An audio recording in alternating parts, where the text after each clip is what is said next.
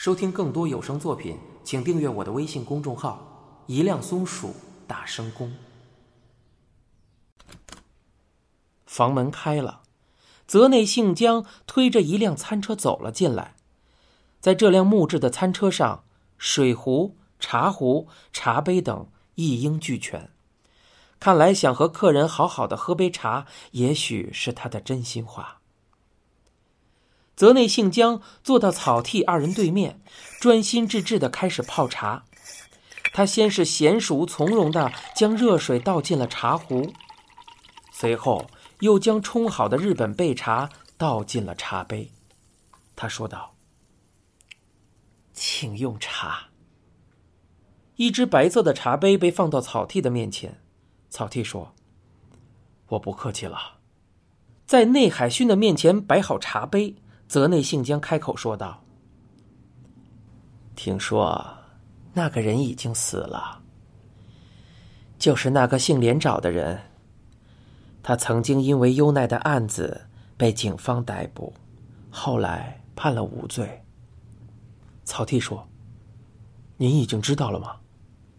面对草剃的问题，幸江小声的回答道：“啊，是啊。”我平时不太爱看电视，对上网什么的更是不感兴趣。不过，周围的邻居已经告诉我了，虽说都是二十多年前的事了，还是没想到世界上会有人这么好心。说到“好心”两个字时，他的语气里明显带着些嘲讽的意味。他接着说。在今天早上的电话里，我一听是警视厅的人打过来的，心想，果不其然，警察还是找上门来了。实在抱歉，内海巡说道。数天以来，连找宽一的死引发了网友们的广泛关注。草剃心里非常清楚，连找在几个月前曾因涉嫌杀人被警方逮捕。又因证据不足被放了出来，想必这一情况在网上同样广为人知。当然，也有越来越多的帖子开始提到二十三年前那桩命案的无罪判决。老人之所以会对连长的死讯有所耳闻，应该就是看了帖子的好心邻居跑来告诉他的。草剃问道：“在得知连长的死讯之后。”您有什么想法吗？泽内幸江冷冷的看着草剃，说道：“我没有想法，或者说，我心里根本就不愿意去想那个人的任何事情。他是死是活，与我无关。我这辈子都不愿意再想起他了，因为他的出现，有多少人遭遇了不幸。”又有多少人悲痛欲绝？老人的声音越发尖锐起来，脸上也开始有些泛红。也许是查到了自己的失态，他低下了头，小声的道了歉：“哎，不好意思。”草剃说：“您哥哥本桥成二在六年前就已经去世了。”白发老朽点了点头，说道。是的，他得了食道癌，临死之前瘦的皮包骨头。不过对他来说，能得到解脱，也许是件好事。他以前一直在说，人生已经没有了任何乐趣。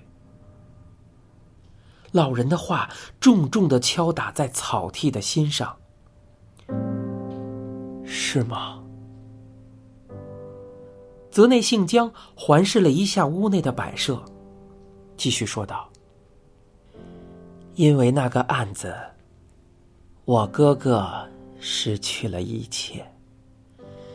这么大的一个家，他却一个人孤零零的守了那么多年。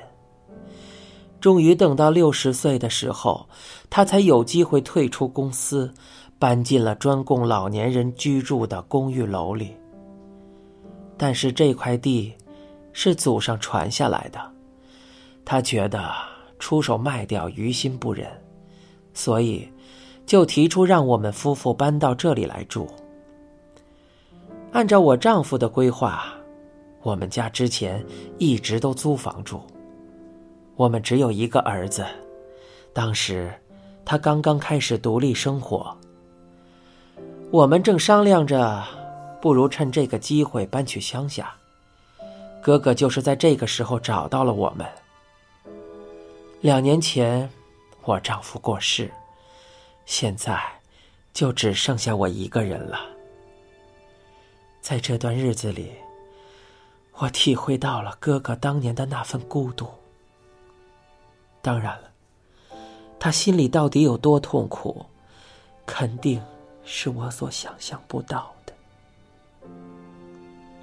草剃说：“您哥哥本桥先生和您聊起过有关案子的事情吗？”法院刚刚下达无罪判决的时候，他和我聊过很多，还说想要发起一个签名活动。请求法院对案子重新审理。不过，这个活动没有办成。后来支持我们的人也都一个个离开了。哥哥当时还有工作要做，所以这件事情我们也没有主动再提，而且他自己也不愿意再说了。草剃问道：“那在他离世之前呢？”泽内信江歪着头想了想，呃，他应该回想了很多过去的事情吧。也许他没有一天不在心里想着当年的案子，但是从来没有在我们面前提起过。可能他觉得说出来反而更加难过吧。听了姓江的话，草剃只觉得胃里像吞了铅块一样沉重不已。明明心爱的家人被夺去了生命，却没有一个人因此受到制裁，甚至到死都依然对真相一无所知。本桥成二心中的郁结，早已是常人所无法想象的。草剃看着姓江的眼睛说道。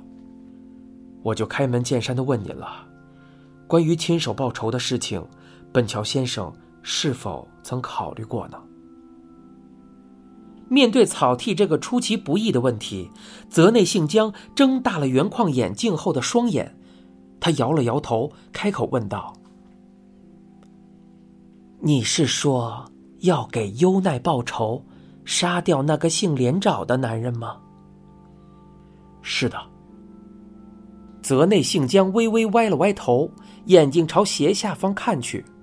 不一会儿，他又转头望向了草剃，说道：“他确实说过几次想要杀了连长，不过我觉得他应该没有考虑过真的动手。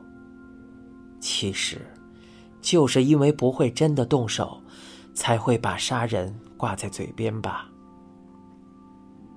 草剃认为他的这一回答很有说服力，回应道：“的确，那您觉得有没有人虽然没有把杀人挂在嘴边，但很有可能会对连长动手呢？你是说，可能会去寻仇的人，是吧？哎，谁知道呢？他的头歪的比刚才更厉害了。”很快又来回摇了摇，我有点想不出来啊。当时大家确实都很生气，但毕竟不是当事人，应该不至于吧？草剃也认为他说的没错，想替别人家孩子报仇的人恐怕没有。坐在旁边的内海勋向草剃问道：“我可以占用一点时间吗？”内海勋似乎是想提问，草剃微微的点了点头。内海将脸转向泽内信江，问道：“最近这段时间，您有没有碰到什么契机让您想起优奈的案子呢？比如说，有人跟您说了什么，又或是有人找您问了些什么事情？内海的话还没有说完，泽内幸江便摆起手来。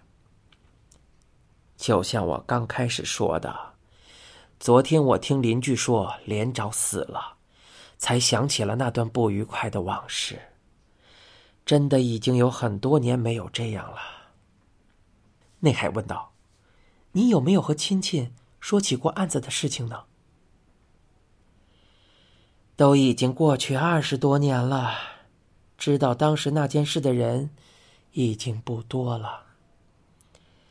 那个时候，我儿子还小，应该都不记得曾经有过优奈这么一个表姐了。内海问道：“优奈在世的时候，您觉得有谁是特别疼她的呢？” 这个应该是我吧。毕竟在优奈两岁以前，我还是一直住在这个家里的。在由美子看来，我大概就是那个迟迟嫁不出去的凡人小姑子吧。草剃翻开记事本，确认了一下本桥优奈的家庭关系。由美子正是优奈母亲的名字，她本姓藤原，在优奈失踪一个月之后便自杀了。你现在收听的是由东野圭吾原著、一辆松鼠播讲的《沉默的巡游》。